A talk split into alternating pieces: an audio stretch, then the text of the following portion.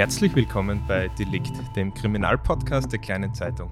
Mein Name ist David Knees und ich befinde mich heute ausnahmsweise nicht in der Redaktion der Kleinen Zeitung am Gadollerplatz, sondern im Kriminalmuseum in der Heinrichstraße 18 in Graz. Genauer gesagt im Büro von Christian Bachisel. Hallo und vielen Dank, dass Sie sich heute Zeit für unseren Podcast nehmen. Ja, grüß Gott, gerne. Das ist schön, dass Sie uns an der Universität Graz im Kriminalmuseum beehren. Normalerweise spreche ich hier im Podcast mit Kolleginnen und Kollegen von der kleinen Zeitung über Kriminalfälle, über die sie berichtet haben. Diese Fälle spielen sich deswegen in den letzten Jahrzehnten ab, in der Regel. Heute ist das etwas anderes und da trifft es sich gut, dass Sie, Herr Bachisel, nicht nur Kurator des Kriminalmuseums sind, sondern auch Jurist und vor allem Historiker. Unser Fall spielt sich nämlich im 18. Jahrhundert ab. In der Steiermark werden Geschichten in mehreren Varianten von Herzfressern erzählt, also von Mördern, die ihren Opfern das Herz aus dem Leib schneiden, um es dann zu verzehren. Diese Sagen, wie sie schreiben, gehen auf einen tatsächlichen Fall in der Nähe von Kindberg zurück, der historisch recht gut dokumentiert ist und auch heute noch Spuren, also es gibt heute auch noch Spuren davon. Ja, also äh, natürlich haben wir einerseits die Spuren in der Literatur. Der große Peter Rosecker hat sich mit diesen ganzen abergläubischen äh, Mordtaten äh, befasst, unter anderem. Aber es gibt auch ganz materielle Spuren. Das heißt, wenn Sie äh, einmal in Kindberg sind, in der Steiermark und dann dort in der Umgebung spazieren gehen, dann können Sie auf ein Herzlfresser Materl stoßen, das mhm. sinnigerweise beim Herzlfresser Weg steht. Und äh, auf diesem Materl steht verzeichnet, was da passiert ist. Und das möchte ich Ihnen doch kurz vorlesen. Ja, sehr gern. Herzelfresserweg wird hier genannt, der Platz von alters her bekannt, wo im 1786er Jahr eine große Mordtat geschehen war. Knecht Paul Reininger, von Aberglauben toll besessen, der lebte in dem Wahn, dass er sich unsichtbar machen kann, wenn er sieben Menschenherzen hätte gegessen. Eine Bauernmagd, o oh großer Gott, die stach der Rüterich hier zu Tod und riss dann voller Wut und Freud das Herz dem Opfer aus dem Leib. Das ist natürlich nicht die eine Tat, die wir hier haben am Herzelfresser. Ja. Tatort, das war dann, wie wir dann hören werden, seine letzte. Ja. Mhm. Äh, aber äh, es war nicht das einzige Opfer. Am Materl steht weiter vermerkt. Sechs Menschen mussten unter seinen Händen so grauenvoll ihr Leben enden, bis endlich kam auch dann der Tag, dass gefesselt er im Kerker lag. Am Grazer Schlossberg in grimmer Haft hat ihn der Tod hinweggerafft. Zum Andenken an jene Tat, von der der Platz den Namen hat, stand hier dies Kreuz seit alter Zeit. 1954 war das erneut, vom Hotelier Franz Gruber. Aha. Das ist am alten Martal gestanden. Mittlerweile steht ein neu gemaltes Martal mit dem gleichen Inhalt dort. Ja. Also die Tradition lebt weiter. Okay. Das werde ich mir auf alle Fälle mal anschauen, wenn ich das nächste Mal in der Gegend bin. Äh, jetzt haben wir da schon gehört, da wird von unsichtbar werden gesprochen. Es geht in diese okkulte Richtung. Und eines vorweg, wir werden uns mit dem Thema ähm, verbrecherischen Okkultismus oder kriminellen Okkultismus in einer weiteren Folge, in Teil 2, nenne ich es jetzt einmal diese Folge, dann auseinandersetzen mit äh, ihrer, einer ihrer Kolleginnen in Wien. Ähm, deswegen werden wir jetzt nicht so viel zu diesem Thema sagen, aber können Sie uns ganz kurz beschreiben, was, äh, wie das Thema Okkultismus oder Aberglauben hier in diese Mythen reinspielt und in diesen Fall reinspielt, nur dass wir den Kontext haben für diese Taten, worüber wir dann gleich sprechen werden. Mhm. Ja, also meine äh, Kollegin Christa Dutzer wird dann äh, hier ins Kulturhistorische gehen. Ich gehe nur ganz kurz ein auf die Kriminalwissenschaft, die um 1900 als eigene Wissenschaft entsteht und sich ganz intensiv auch dem Aberglauben widmet das, was man damals Aberglauben nennt, heute, heute läuft das eher unter dem Namen Superstition, nicht? Also ähm, die Idee, dass man irgendwelche übernatürlichen Kräfte oder äh, Vorteile bekommt, wenn man bestimmte Praktiken ausübt. Äh, das hat im kriminellen Zusammenhang jetzt sehr viele Facetten. Das kann ähm, beginnen damit, dass man sich äh, die Fußsohlen mit dem Menstruationsblut einer Jungfrau einreibt, sodass man unsichtbar wird beim Einbrechen. Ja? Oder kann, so wie hier in unserem Fall, Fall bis zum Mord führen. Und ähm, hier ist als Motiv festgehalten worden, schon im 18. Jahrhundert vom Gericht, äh, dass der Aberglaube ausschlaggebend war. Also, und wir haben es am Martel gehört, also äh, er, er, bräuchte äh, Menschenherzen, die er essen soll, damit er unsichtbar werden kann. Glück Sieben in der Stück. Liebe. Sieben Stück steht da drauf am Martel. Mhm. Nur äh, wir werden dann sehen, dass dem mit den, da, da, da täuscht sich. Also die volkstümliche Überlieferung in den Gerichtsakten stehen nur drei Herzen. Aber vielleicht kommen wir auf das später näher noch zurück. Ja, nämlich, wir haben es schon eingangs erwähnt, der Fall ist relativ genau dokumentiert. Und kommen wir jetzt einfach auf die erste Tat zu sprechen. Das war nämlich 1779 am Fronleichnamstag. Was ist da passiert? Da äh, ist dieser Paul Reininger, der spätere Herzelfresser, äh, unterwegs im Wald. Ja? Und zwar äh, trifft er dort äh, im, im, Wald eine Dienstmagd, eine gewisse Constantia P. Ja, der Name ist abgekürzt in den, in den Quellen. Und er scheint recht attraktiv zu sein für die Frau. Die beginnen da ein Liebesspiel, ja, äh, steht in den Quellen. Also sie pflegten dann im Walde äh, vertrauten Umgang. Ja, äh, und dann, äh, kaum ist diese, ist diese äh, Liebesepisode beendet, greift er zum Messer, er hat ein Jagdmesser, einen Knicker dabei und sticht der äh, Constantia, seiner äh, ja, der, ähm, Kollegin im Liebesspiel, einfach in den Hals. Trifft die Schlagader, tötet sie so äh, und dann äh, versteckt er sie im, im äh, Gehölz und geht davon. Also das wird dann später sein Markenzeichen für seine äh, Daten. Er, um das gleich vorwegzunehmen, er bringt in Summe sechs Frauen um ja. und davon fünf auf diese geschilderte Weise mit dem Stich in den Hals. Man kann daraus schließen, dass er also mit dem Schlachten vertraut war, weil er gewusst hat, welcher Stich sofort tödlich ist. Ja. Mhm. Äh, wie lange hat es dann gedauert, bis da klar war, dass es ein Verbrechen gibt, dass da jemand verschwunden ist und geriet er da schon in Verdacht? Nein, er ist da bei dem ersten Mord äh, überhaupt nicht in, in, in, Betracht gezogen worden als Täter. Also es hat auch niemand ihn beobachtet. Mhm. Man hat dann später die Leiche gefunden, das hat seine äh, Zeit gedauert, aber äh, da war von einem konkreten Täter überhaupt kein, keine Spur. Ja. Wie war das, wenn so eine Dienstmarkt verschwunden ist? Das war jetzt in der Gesellschaft nicht unbedingt eine hoch angesehene Position. Hat das einen Unterschied dann gemacht für die Ermittlungen? Naja, natürlich. Also wir sind hier erstens einmal in einer Zeit vor der Kriminalpolizei. Sowas gibt es am Land da schon gar nicht. Ja.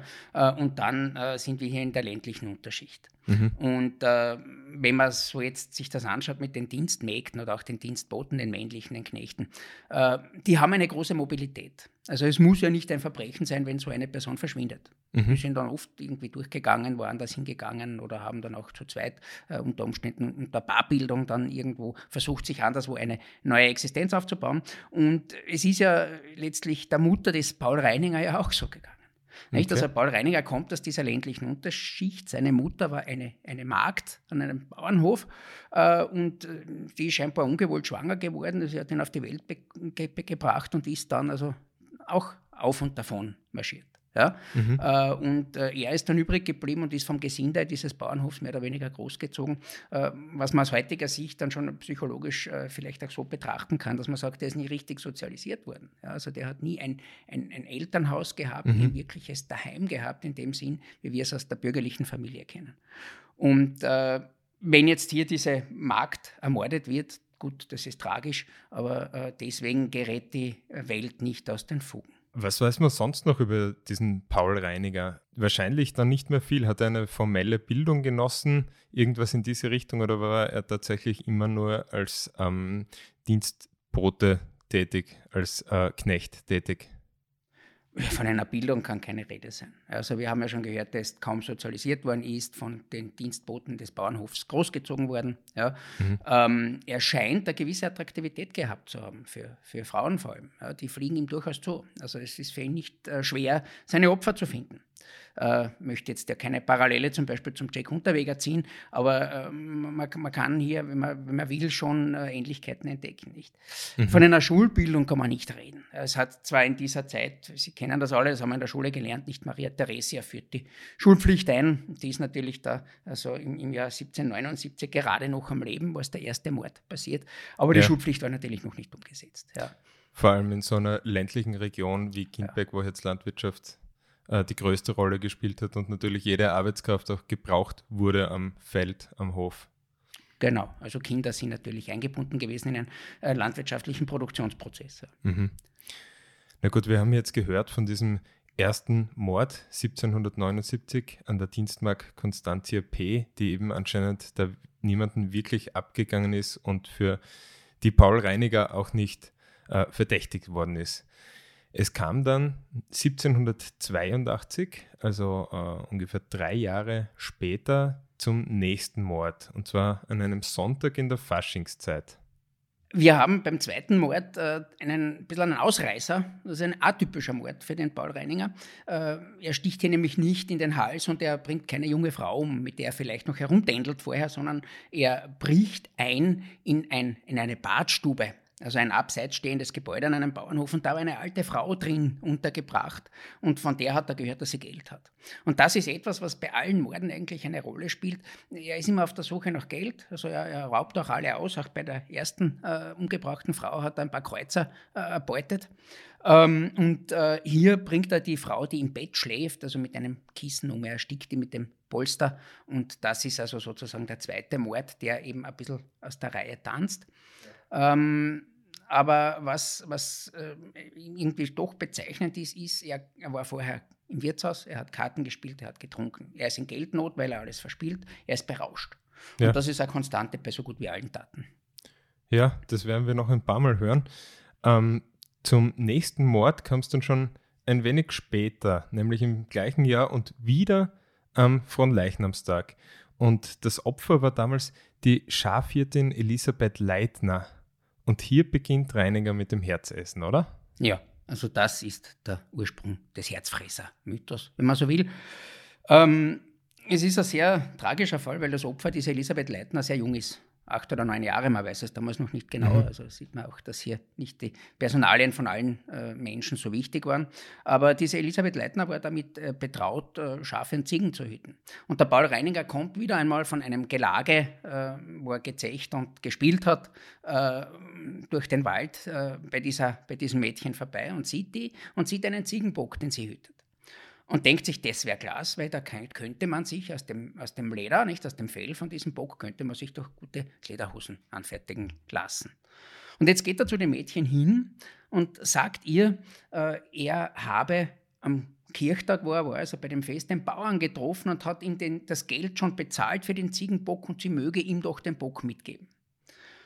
Das Mädchen glaubt ihm, gibt ihm den Bock, den führt er an einem äh, Strick davon. Und natürlich ist es ein äh, Tier nicht unbedingt immer handzahm, also sträubt sich ein bisschen. Und jetzt ist ihm das zu lästig, dem, dem Paul Reininger. Er greift wieder zu seinem Messer, demselben Messer, mit dem er die Constantia B. schon in den Tod geschickt hat, so steht es in den Akten. Ja. Ja. Und da sticht er den Bock ab. Und häutet den gleich, weil er braucht ja nur das Fell, er braucht ja nur die Haut, er braucht ja nicht den, das Fleisch. Und das sieht jetzt das Mädchen, diese Elisabeth Leitner. Mhm und denkt sich, da stimmt irgendetwas nicht. Und in ihrer Naivität geht die dorthin und will ihn scheinbar zur Rede stellen. Und da wird dem Paul Reininger klar, dass er da jetzt äh, eine, eine Zeugin hat. Ja? Mhm. Äh, dass es unter Umständen äh, vielleicht dann auch diese, dieses Verhalten in, in, Relation gesetzt wird zu dem Mord, den er da begangen hat vorher. Und äh, jetzt nimmt er das Messer und tötet auch das Mädchen. Und dann äh, beginnt er mit seiner äh, Herzfressereitätigkeit. Also er öffnet die Bauchdecke des Kindes, mhm. äh, nimmt die, das Herz heraus und isst ungefähr die Hälfte.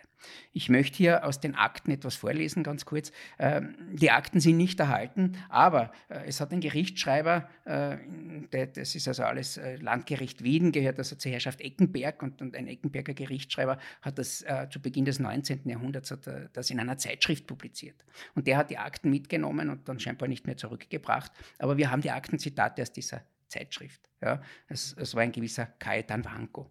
Und äh, hier möchte ich äh, etwas aus dem Akt zitieren.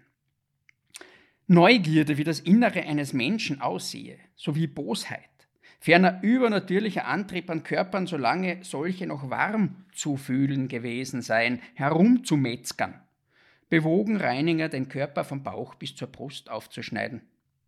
Ein wesentliches Motiv gab jedoch die Erzählung eines Bauernknechtes ab, von dem Paul Reininger gehört hatte, dass derjenige, der die Herzen von dreien Menschen verzehre, Glück im Spiel und im Kegelscheiben habe, verschiedene Blendwerke und sich unsichtbar machen könne, wenn man an solchen Tagen, an welchen man spielen wolle, nüchtern etwas davon genösse. Tatsächlich entnahm Reiniger der Brust des Mädchens das Herz und verzehrte gelegentlich die Hälfte. Die andere Hälfte fand sich, nachdem er verhaftet worden war, in seiner Truhe. Das Erkalten des Körpers rief in dem Täter derartige Reue, Furcht und Schauder hervor, dass er an allen Gliedern zitterte und kaum imstande war, weiterzugehen. Mhm. So viel dieses Zitat. Also er hat das aufgeschnappt, dass das Verspeisen der Herzen Glück bringen könnte und hat sich dann nach diesem Mord, bei dem er die Zeugin eigentlich verschwinden lassen wollte, gedacht, warum nicht das ausprobieren. Vielleicht funktioniert es ja. Ja, also so steht es da. Äh, das ist äh, offensichtlich weit verbreitet gewesen, dieser Form von Blutaberglaube. Ich möchte da gar nicht zu viel dazu sagen, weil das ja. wird im zweiten Teil dann ein Thema werden. Aber es ist äh, ganz gewiss so, dass solche Geschichten kursiert haben auch in dem Milieu des Paul Reininger, in den Unterschichten, aber nicht nur dort. Vergessen Sie nicht, also wir sind da Ende 18. Jahrhundert, es beginnen dann bald die Vampirgeschichten in der Literatur, die kommen dann alle im 19. Jahrhundert um 1800 herum. Ja? Mhm. Also Mary Shelley und was weiß ich, diese äh, ganzen äh, ähm, Gruselgeschichten. Ja? Und es war offensichtlich äh, dieser Aberglaube weit verbreitet. Das ist also eine Art Blutaberglaube, ähm, Magie, dass man von den die, die, Lebenskraft des Opfers in sich aufnimmt und dann besondere Fähigkeiten. Mhm.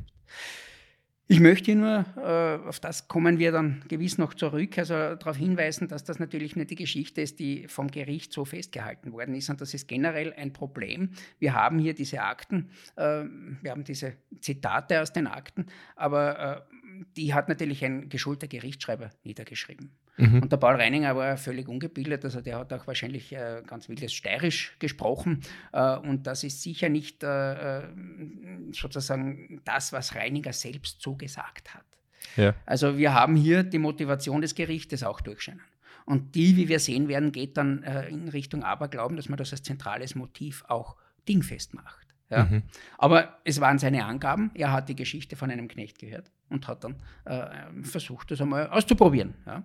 Okay, wie auch immer das dann im Original geklungen haben mag, im Steirisch von 1783. Wir haben also jetzt gehört, es kam zum inzwischen dritten Mord an diesem jungen Mädchen der Schafhirtin.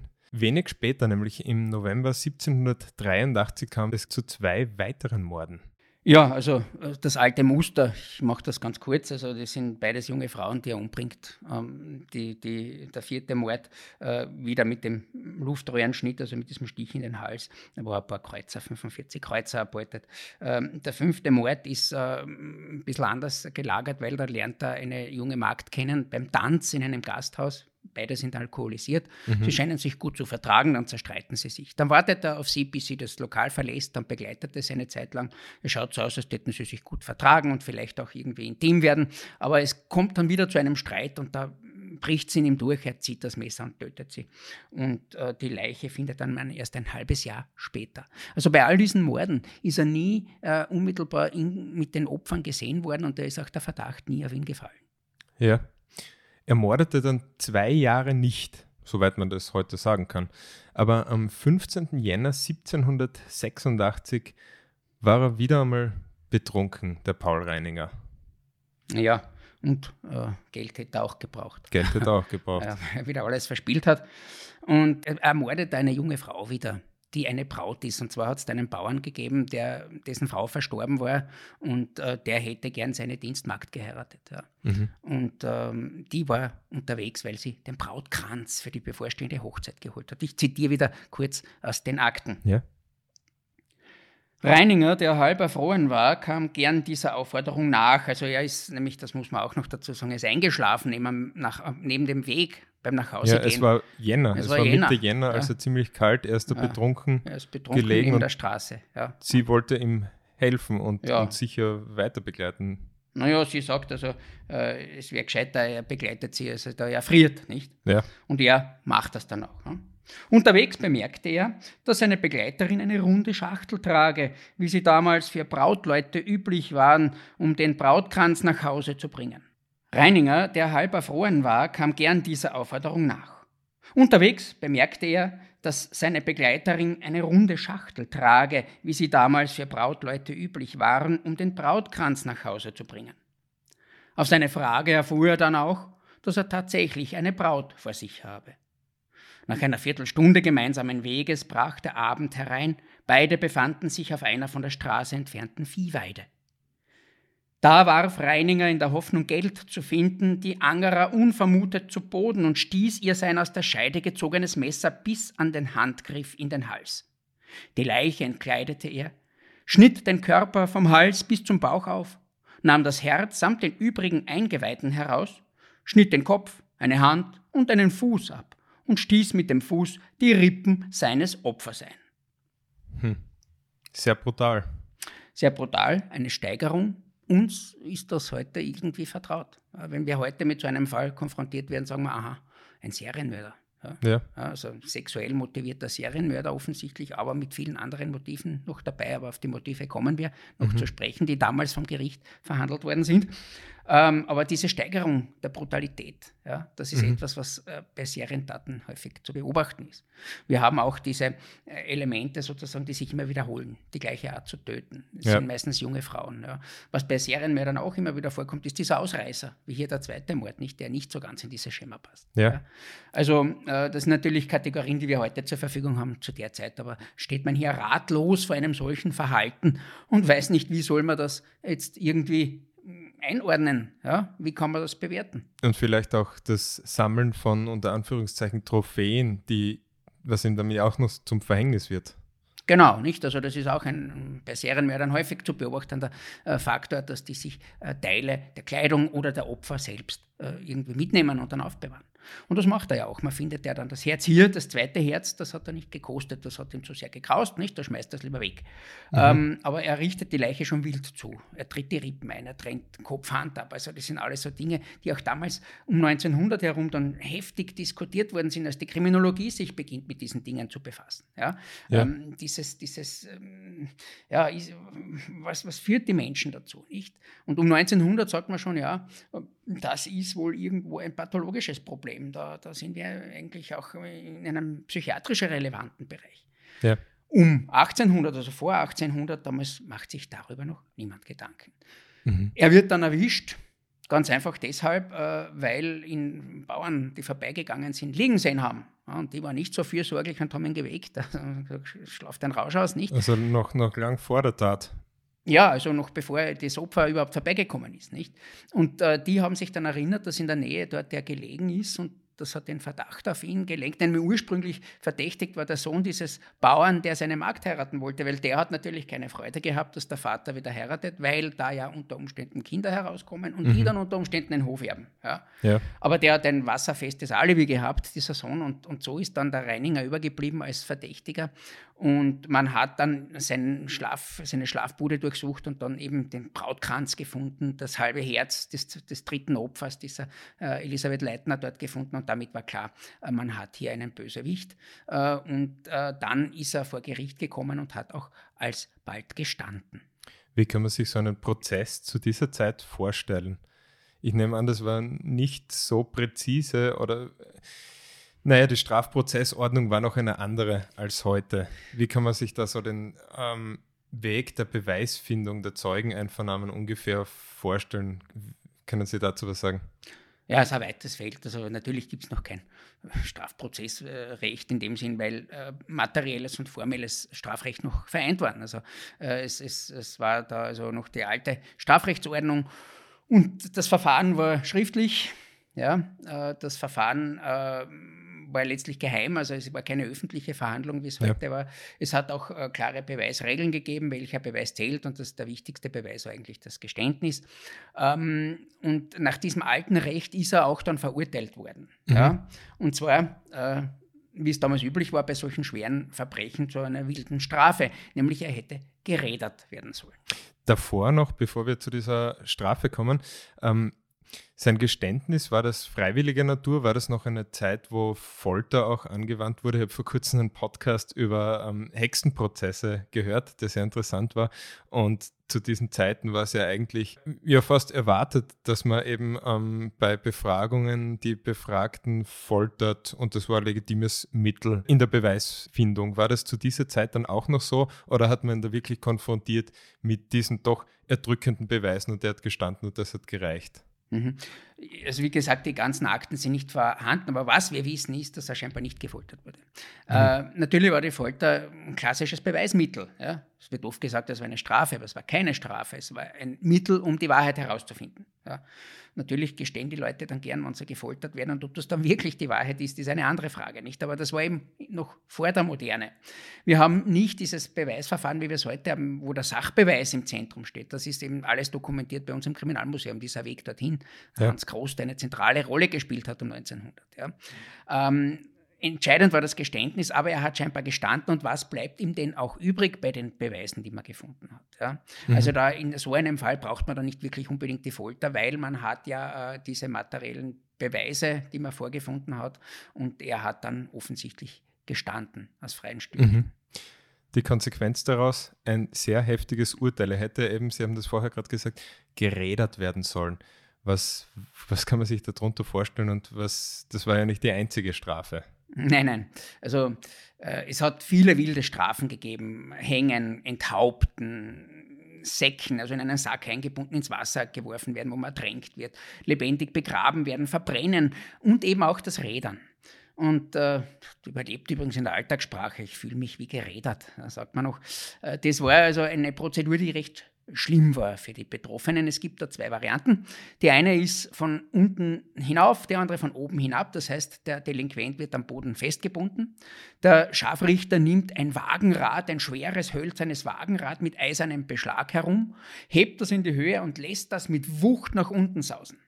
Und wenn man von unten beginnt, beginnt man bei den Füßen, zertrümmert die Schienbeine, zertrümmert dann die Oberschenkelknochen, kommt dann zu den Eingeweiden, zertrümmert den Brustkorb. Und erst wenn das Rad den Hals trifft, dann ist meistens der Tod eingetreten. Mhm. Das heißt, die humanere Variante war das Rädern von oben herab, wo man dann beim Kopf beginnt und dann ist der wenigstens gleich tot. Aber am Weg hin zum Richtplatz fangen die Strafen schon an. Ja. Okay, also das war dann nur das große Finale. Das, das war das Finale, im Grunde genommen, ja. Also es wäre, es wäre, äh, es war öffentlich, das muss man auch dazu sagen, also so geheim das Verfahren war, so öffentlich war die Hinrichtung. Mhm. Also die, die Bevölkerung sollte sehen, dass hier jetzt wieder das Gleichgewicht hergestellt wird, das Kosmische, ja, dass Gott versöhnt wird dadurch, dass der, der Böses getan hat, selbst Böses erleidet. Mhm. Und es war eine Vorstellung magischer Natur fast, ja, also die, die aber natürlich ins Christentum eingebettet war, die auch akzeptiert worden ist äh, bis Ende des 18. Jahrhunderts, auch von den Menschen, die, auch von den Tätern selbst, ja, mhm. die dann gesagt haben, okay, ich habe die Möglichkeit jetzt noch in den Himmel zu kommen, auch wenn ich eine Art Teufel auf Erden war. Ja. Natürlich nicht von allen, aber es gibt kaum Leute, die dann am Richtplatz da durchdrehen. Okay, weil die Gerechtigkeit quasi schon irdisch wieder hergestellt wurde. Also der büßt jetzt ab und dann, wenn er bereut, und dann steht ihm äh, sozusagen der Weg auch ins Paradies noch offen. Ja. Ja. Also wenigstens im Jenseits kann er dann äh, irgendwie den Weg zum, zum Guten finden. Ich habe vor kurzem mal gelesen, das war glaube ich zu einer anderen Zeit, aber da ist es auch um, um Prozesse gegangen und da ist in diesem Buch ist gestanden, dass von den Bestraften erwartet worden, dass sie ihrem Scharfrichter vorher noch vergeben. War das zu dieser Zeit auch noch der Fall? Das ist regional sehr unterschiedlich, wie es jetzt genau da im Gericht Wieden war, weiß ich nicht. Aber äh, natürlich war das der Fall. Das sind diese alten Rituale, nicht? Also der Scharfrichter war ja auch wiederum eine ganz erstaunliche Figur. Der war ja eigentlich auch ein Paria. Ja? Mhm. Gibt es ja die Geschichten, dass im Wirtshaus der einen eigenen Platz gehabt hat, wo sein Bierkrug angekettet war und so weiter. Also durften auch nur äh, Scharfrichterfamilien heiraten dann und so weiter. Also das war eine Ständeordnung, die heute kaum mehr vorstellbar ist. Aber mhm. zurück zu diesen Strafen. Ja. Also äh, am Weg dann in der Öffentlichkeit zum Richtplatz beginnt das schon. Und der Paul Reininger hätte mit glühenden Zangen gezwickt werden sollen dorthin. Und man hätte ihm einen, einen Fleischstreifen aus dem Rücken reißen sollen und auch einen zweiten später noch und dann mit glühenden Zangen die Brustwarze kneifen. Ja? Und dann Öl, glühendes Öl hineinfüllen in diese Wunden und so weiter. Das waren alle diese Zusatzstrafen schon, bevor das große Finale mit dem Rädern erfolgt. Ja, also Fantasie hat es den Richtern offensichtlich nicht gemangelt. Ja, es ist traurig, ja, dass die Menschen das ja erfinderisch sind, wenn es darum geht, den anderen Böses anzutun. Aber äh, es ist ja eh nicht vollstreckt worden, das muss man hier auch sagen, denn wir befinden uns im Beginn der Moderne sozusagen und damals regiert Kaiser Josef II., der als mhm. Reformer bekannt war und Josef II. hat ein neues Strafgesetzbuch in Auftrag gegeben. Und das hätte sollen ähm, zu Beginn des Jahres äh, 1787 in Kraft treten. Mhm. Und wir befinden uns hier aber noch 1786. Der Fall war so aufsehenerregend, dass er dem Kaiser vermeldet wird. Der ja. Kaiser liest das Urteil und sagt, gut, wir wollen in diesem Fall unser neues Recht vorziehen und setzen die alte Strafe aus und es wird das neue Recht angewandt das sich dadurch auszeichnet, dass die Todesstrafe abgeschafft war, das erste Mal in österreichischen Landen. Es hat aber dafür Ersatzstrafen gegeben. Ja. Berühmt äh, ist zum Beispiel der Schiffziehen, wo man die Donau entlang Schiffe stromaufwärts schleppen musste. Die Malaria und also bei den Bedingungen sind sehr viele Leute gestorben. Oder andere schwere Arbeiten. In, in der Steiermark war äh, die Ersatzstrafe der ewige Kerker. Das war am Schlossberg oben, ja, also dort in der Nähe, wo die Kasematen sind heute, da hat es also äh, Kellergewölbe gegeben in der Festung, die damals noch gestanden ist. Und da hat man hölzerne Kisten hineingebaut, zweimal zweimal zwei Meter äh, breit und lang und hoch. Und dort sind die Delinquenten angekettet worden, ja. um die Füße, um den, um den Bauch und am Hals gerade so, dass sie aufstehen haben können, weil sie haben Wolle spinnen müssen. Sie mussten also in diesen Käfigen arbeiten. Sie haben kein Licht gehabt, keine Luft. Äh, zu essen hat es nur Brot und Wasser hat es gegeben. Und äh, das Freie hat der Paul Reininger nur gesehen, äh, einmal im Jahr oder ich glaube vierteljährlich, also viermal im Jahr, wo er 50 Stockhiebe bekommen hat. Ja. Mhm. Und äh, diese Behandlung, noch vor Strafantritt hat er 200 Stockhiebe auch äh, abgefangen. Also diese Behandlung hat er zwei Jahre überlebt und ist dann im Jahr 1788 in den ewigen Kerkern gestorben. Es ist nicht äh, ganz unpassend, dass der äh, Rechtshistoriker Gerhard Ammerer diese Ersatzstrafen als Todesstrafe auf Raten bezeichnet. Ja, und damit schließt sich auch wieder der Kreis zu dem Text von dem Martel, den Sie am Anfang vorgelesen haben, nämlich den Tod im Kerker in Graz. Ja. Was wir noch nicht besprochen haben, ist natürlich das Motiv. Und das war auch damals im Verfahren äh, ganz entscheidend. Ja.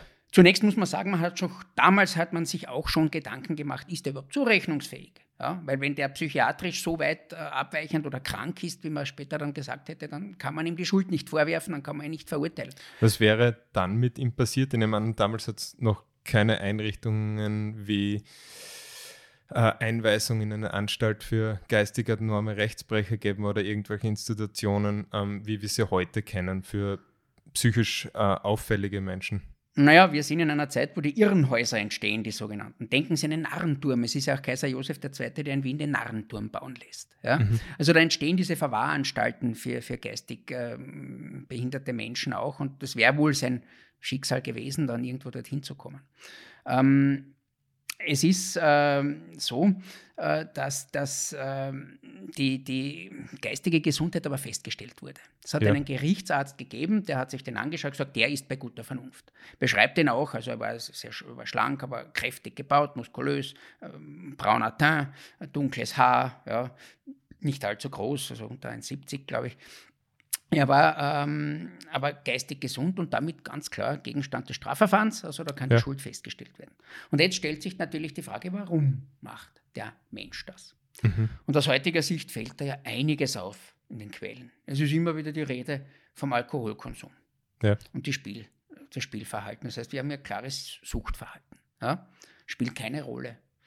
Genauso wenig äh, letztlich die Geldgier also diese, dieses, diese Spiel- und Trinksucht bringt ihn ja dazu, dass er immer wieder verschuldet ist, dass er seinen ganzen Jahreslohn verspielt, schon lange bevor das Jahr aus ist und so weiter. Äh, auch ein Faktor, der nicht wirklich äh, beachtet worden ist.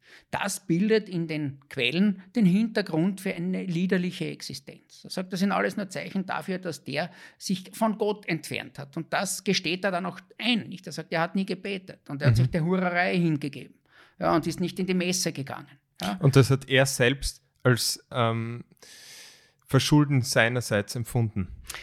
Ja, so steht es in den Quellen. Ich vermute, dass man ihm das in den Mund gelegt hat. Nicht, dass da bei der Befragung ähm, äh, könnte sein, dass du das deswegen gemacht hast, weil du äh, nicht in der Kirche warst und weil du nicht gebetet hast. Und wir sagen, ja, natürlich, ja, natürlich, aber herumkurten und so weiter. Nicht? Ja. Also, das ist eben die schon erwähnte Problematik. Man kann hier nicht wirklich feststellen, was genau jetzt der Originalwortlaut der Äußerungen des, des Täters ist. Ja? Aber auf jeden Fall ähm, sind diese ganzen Faktoren eingeflossen in die Hintergrundbeurteilung des Charakters. Und ein Motiv, das dann ins Feld geführt worden ist, also er hat sich dem Bösen hingegeben, er hat sich von Gott abgewendet und hat dem Bösen Tür und Tor geöffnet. Ja? Äh, hat also sozusagen mit Satan paktiert in diesem Sinn, was erstaunlich ist, weil wir sind hier in der Hochblüte der Aufklärung, ja, ja. wo man eigentlich genau diese äh, Argumentationen ja äh, nicht mehr wirklich äh, als, als, als zielführend erachtet. Aber wir sind halt auch irgendwo am Land und das hinkt scheinbar ein bisschen hinten, hinten nach. Nicht? Ja. Ähm, und dann kommt natürlich als Hauptmotiv der Aberglaube ins Spiel. wir haben das ja vorgelesen, also diese drei Herzen, die er bräuchte. Äh, und äh, das hat er auch eingestanden. Er hat gesagt, ja, das Herr Knecht hat mir das erzählt und daher habe ich auch das versucht und ich wollte ja unsichtbar werden und Glück in der Liebe haben und Glück im Kartenspiel und so weiter. Und so ist das äh, zu, zum, zum zentralen Motiv geworden für das mhm. Gericht, der Aberglaube. Und das ist auch in der Bevölkerung so gewesen. Es gibt da Flugblätter noch, die erhalten sind aus der Zeit. Die Geschichte ist also gleich herumgegangen wie ein Lauffeuer. Ja? ja. Und auch, äh, man sieht jetzt beim Herzlfresser Madel zum Beispiel, wie sich die Geschichte wird ja heute noch erzählt. Nicht? Also die, es gibt auch Filme darüber und so weiter. Die Geschichte ist lebendig. Und auch diese volkstümliche Überlieferung stürzt sich auf den Aberglauben als Hauptmotiv. Ja. Nur sind die doch ein bisschen vernünftiger als das Gericht. Nicht? Denn ähm, beim Gericht sagt man ja, der Aberglaube ist zentral, er hätte äh, so drei Herzen essen wollen und übersieht dabei, dass er das leicht hätte tun können, wenn er das wirklich wollen hätte. Er hat ja mhm. sechs Opfer gehabt.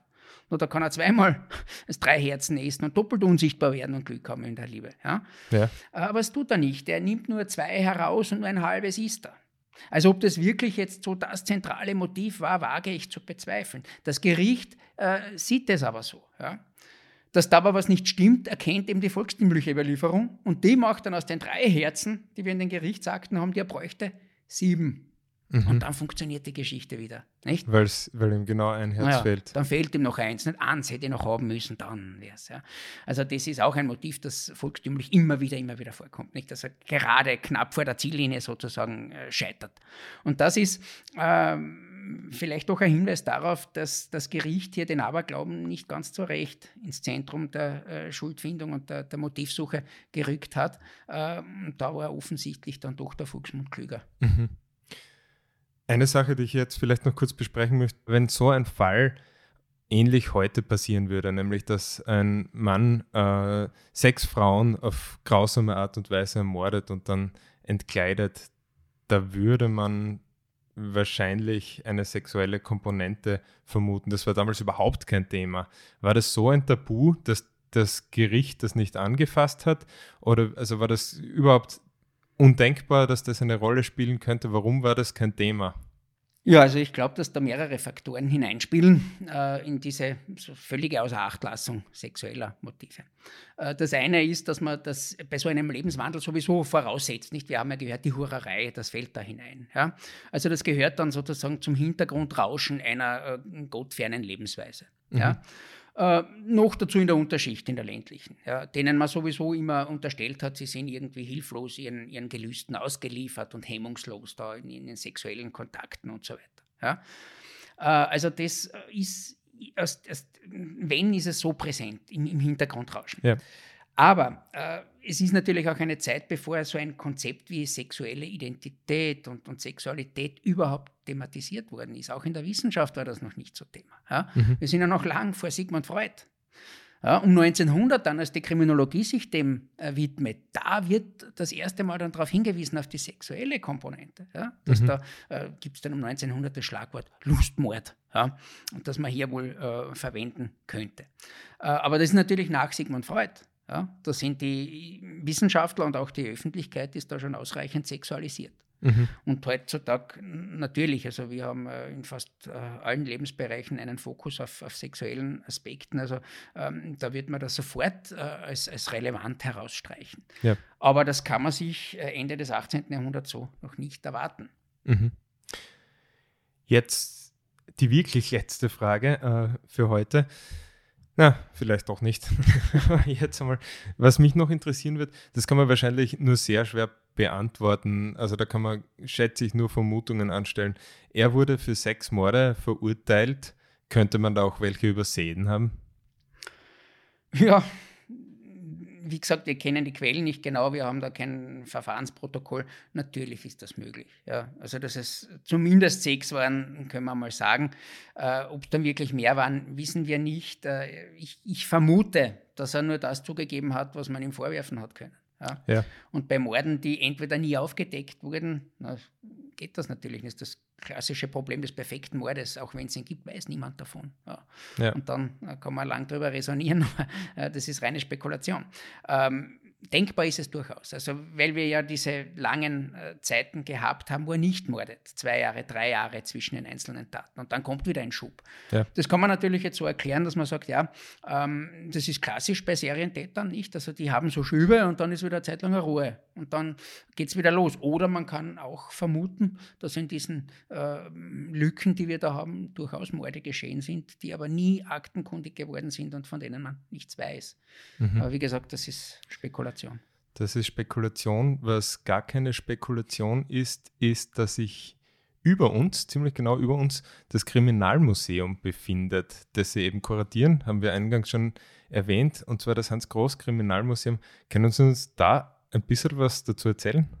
Ja, gern. Ja. Ich kann Sie nur einladen. Kommen Sie ins Kriminalmuseum, besuchen Sie es, da kann ich Ihnen viel darüber erzählen. Heinrichstraße 18 in Graz. Ja, genau. Also, das ist ein, ein äh, Gebäude, wo ein bekanntes Wirtshaus drin ist mit drei goldenen Dingern, nicht? Also, ja, äh, und im ersten Stockwerk ist da also das Kriminalmuseum. Es ist quadratmetermäßig recht klein, aber es ist unglaublich reich an Geschichten und an Corpora Delicti.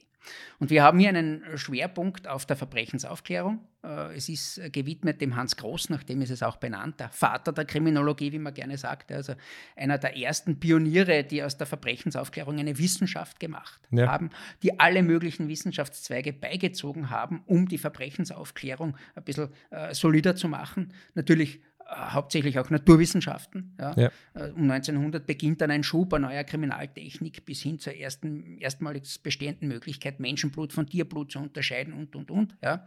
Wir haben den Tatortkoffer vom Hans Groß hier, wo alles Instrumentarium drin ist, das man gebraucht hat am Tatort, um überhaupt mit der Spurenanalyse zu beginnen. Denn das war ja die große Neuerung des Hans Groß. Gehen wir weg vom Personenbeweis, weg vom Geständnis und von den Zeugen. Ja. Die sind zwar auch wichtig, aber viel wichtiger ist der Sachbeweis, ist der materielle Beweis, das, was man landläufig Spuren nennt. Und das ist ja der Standard heute. Also das ist in, in, in ja, weit über 98 Prozent der Fälle, die geklärt werden, ist eigentlich der Sachbeweis der entscheidende Faktor. Ja, und der Nachfolger dieses Koffers ist in so gut wie jedem Krimi eigentlich dann im Hauptabendprogramm zu sehen. Ja, mit hin, also bis hin zu Kriminal. Autos, ja, die schon in den 30er Jahren, 1930er Jahren dann entstehen. Da gibt es in Berlin erstmals dann statt dem Koffer ein ganzes Fahrzeug, ja, das vollgestopft ist mit, äh, mit äh, Materialien, die man zur Spurenanalyse und Sicherung braucht auch eine Sekretärin war drin, damit die mitschreiben kann und protokollieren kann. Und heutzutage ist das natürlich spezialisiert. Also es gibt den Allround-Koffer noch, aber es gibt auch Spezialkoffer für verschiedene Dinge, bis eben hin zur DNA-Analyse. Äh, also äh, das hat sich sehr, sehr ähm, differenziert und auch spezialisiert. Aber die Keimzelle ist der Koffer von Hans Groß. Mhm. Sehr spannendes Thema insgesamt. Ich war schon oben, ich kann es jedem empfehlen, der sich für dieses Thema interessiert, ein Besuch im Kriminalmuseum. Herr Bachisel, ich danke Ihnen recht herzlich für dieses interessante Gespräch, für diesen Ausflug in einen Teil der steirischen Geschichte und Teil der äh, Kriminologie. Und euch vielen Dank fürs Zuhören bei Delikt. Mein Name ist David Knees und wie immer der Hinweis, ihr könnt diesen Podcast auf den gängigen Plattformen abonnieren. Wir freuen uns auch, wenn ihr ihn bewertet, vielleicht eine Rezension auf Apple Podcast schreibt, uns auch auf Spotify neuerdings bewerten könnt. Wir freuen uns aufs nächste Mal. Bis dann. Auf Wiederhören. Danke sehr.